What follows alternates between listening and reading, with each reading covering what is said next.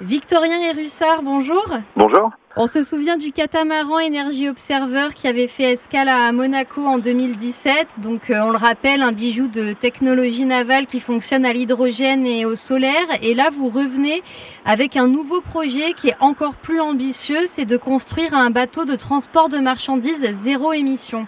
Oui, tout à fait. Donc, euh, premier navire laboratoire hein, basé sur le mix énergétique, l'autoconsommation avec euh, les batteries, puis aussi la production d'hydrogène embarqué. Donc euh, voilà, c'était pour représenter un espèce de cercle vertueux de l'énergie. Maintenant, ce navire a fait plus de 50 000 milles nautiques à travers le monde, visité plus de 70 pays. Et donc, on a souhaité avoir de l'impact, notamment sur les navires de commerce, la marine marchande en général, sur les plus gros navires. Et donc, on a ce projet de mettre au point un cargo polyvalent environ 120 mètres de long, mais n'utilisant plus de l'hydrogène gazeux produit à bord du navire, mais de l'hydrogène liquide, cryogénique. En fait, on, veut prendre notre part. Les émissions de gaz à effet de serre dans la marine marchande, ça représente 3% des, émissions de gaz à effet de serre mondiales.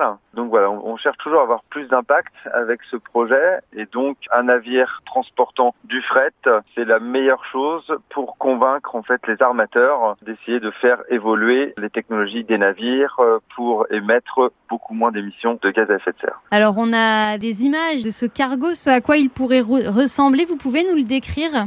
120 mètres de long, c'est un petit navire hein, pour le transport maritime, mais euh, on franchit quand même une étape. 120 mètres de long, 22 mètres de large, à peu près 5 mètres de tirant d'eau, 50 mètres de tirant d'air parce qu'on va avoir une propulsion vélique un peu semblable à celle qu'on avait sur Energy Observer, 70 tonnes d'hydrogène liquide embarqué, ce qui correspond à 210 tonnes de diesel en équivalent énergie. Ça représente à peu près 1000 mètres cubes de réservoir, donc ce sont des thermos hein, parce que il faut maintenir euh, une température à moins 250 degrés. Quelques mégawatts euh, de puissance de propulsion électrique. Hein. On parle d'intégrer 3 mégawatts exactement de puissance euh, depuis la combustible. Donc euh, voilà, c'est un navire polyvalent. Il y a la possibilité d'avoir à peu près 5000 tonnes de, de port en lourd, donc de marchandises, qui correspond à peu près à 240 conteneurs et à peu près 500 mètres linéaires de chargement de voitures et camions. Et le calendrier est assez ambitieux. Vous, vous aimeriez qu'il soit construit en 2025, c'est ça? Oui, cette année, en fait, euh, donc on poursuit les études, on affine la ligne commerciale qui va être choisie, on trouve l'armateur qui va nous accompagner. Donc nous, on a deux partenaires euh, importants, hein, c'est Air Liquide et CMA-CGM. Air Liquide qui travaille sur euh, les infrastructures porteurs pour ravitailler le navire, CMA-CGM qui nous aide à affiner le modèle commercial.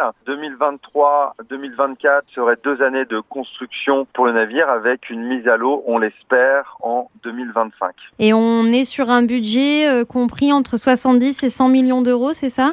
Pour l'instant, on ne sait pas trop, mais on, a des estimatifs hein, du prévisionnel. Un navire comme ça, c'est à peu près 40 euh, millions d'euros d'investissement. Donc, euh, avec tous les essais, toute la R&D qu'il y aura derrière, bon, on estime que ça coûtera à peu près le double.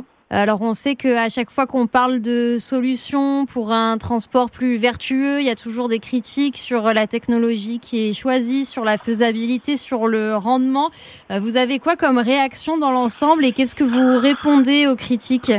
Vous savez, les critiques, hein, euh, nous on essaye de faire, d'agir plutôt que de critiquer. On essaye d'être dans l'action. Donc euh, quand j'ai présenté le navire, on a dit euh, navire de charge zéro émission. Oui, il est zéro émission directe. On va pas dire qu'il est à faible émission en particules fines ou en CO2. Il est zéro émission directe. Ce qu'il faut voir derrière, bien évidemment, c'est tout ce que ça engendre en émission indirecte lors de la construction. Donc on va essayer de, de trouver de l'acier décarboné, de l'acier produit à partir de l'hydrogène vert. Après, cet hydrogène, bien évidemment, liquide, il va falloir qu'il soit le, le, plus bas carbone possible. Et puis, c'est un démonstrateur qui est là aussi pour euh, tester ces technologies, pour les comparer avec d'autres technologies euh, qui sont en cours de, de développement. Euh, je parle des carburants alternatifs, hein, donc on parle beaucoup de méthanol, de e-méthanol. Vous savez, ces carburants de synthèse avec captation de carbone et puis derrière aussi d'hydrogène vert pour avoir le plus de neutralité possible. On parle d'ammoniac, on parle de biométhane liquéfié. Donc voilà, nous on va on va poursuivre nos travaux avec les technologies hydrogènes sans y associer d'atomes euh, d'azote ou de carbone. Qu'est-ce qui pourrait être mis en avant pour euh, séduire les armateurs et les acteurs de cette industrie? En fait, c'est tout de même un navire qui, je le répète, constitue euh, un tiers de la flotte mondiale, hein, ce, ce, ce, navire Energy Observer 2. Donc voilà, il correspond à, à beaucoup de, de, navires existants qui, pour l'instant, naviguent au diesel, au fuel. C'est une flotte qu'il va falloir renouveler prochainement. Donc, euh, si cette démonstration marche, derrière, il y a un autre secteur hein, qui pourrait être touché. Il y a le monde de la plaisance, de la grande plaisance. Alors, petite plaisance, on peut naviguer avec euh, de l'hydrogène euh, gazeux, il n'y a aucun problème. Pour les gros navires, on peut passer à l'hydrogène liquide. J'espère vraiment que ce projet aura de l'impact et qu'un jour, on, pourra avoir des capacités d'accueil de ce genre de navire et surtout des capacités pour euh, les opérations de soutage de ces gros navires. C'est beaucoup d'investissements à terre. Donc voilà, il faut de toute façon accélérer en fait ces transitions, accélérer ces démonstrations, tester différents types de technologies et passer à l'action plutôt que de rester sur des modèles de prévision, sur des images 3D comme je dis souvent. Il y a aussi euh, une euh, volonté qui peut euh, être stimulante, c'est de dire que l'industrie navale française pourrait se positionner en fait pour être pionnière dans ce renouvellement. Bah dans le cadre, en effet, de ce qui se passe là actuellement, dans le cadre de France Relance, on essaye de trouver un collectif d'industriels français, européens, euh, on l'espère construire en France, donc euh, voilà, réindustrialiser notre pays et donc euh, toucher notre secteur, donc notamment le, secteur maritime. Donc euh, voilà, c'est une bonne chose quoi. On va, on va essayer de fédérer et de travailler en bonne intelligence avec les bons acteurs pour accélérer la transition énergétique. Vous pouvez nous donner des nouvelles du catamaran, votre navire laboratoire, il est où maintenant? Alors j'ai deux équipages qui tournent hein, euh, comme en, en permanence, hein, comme un navire professionnel. Bon, ça a été compliqué pour nous hein, euh, ces deux dernières années, comme euh, comme pour tout le monde.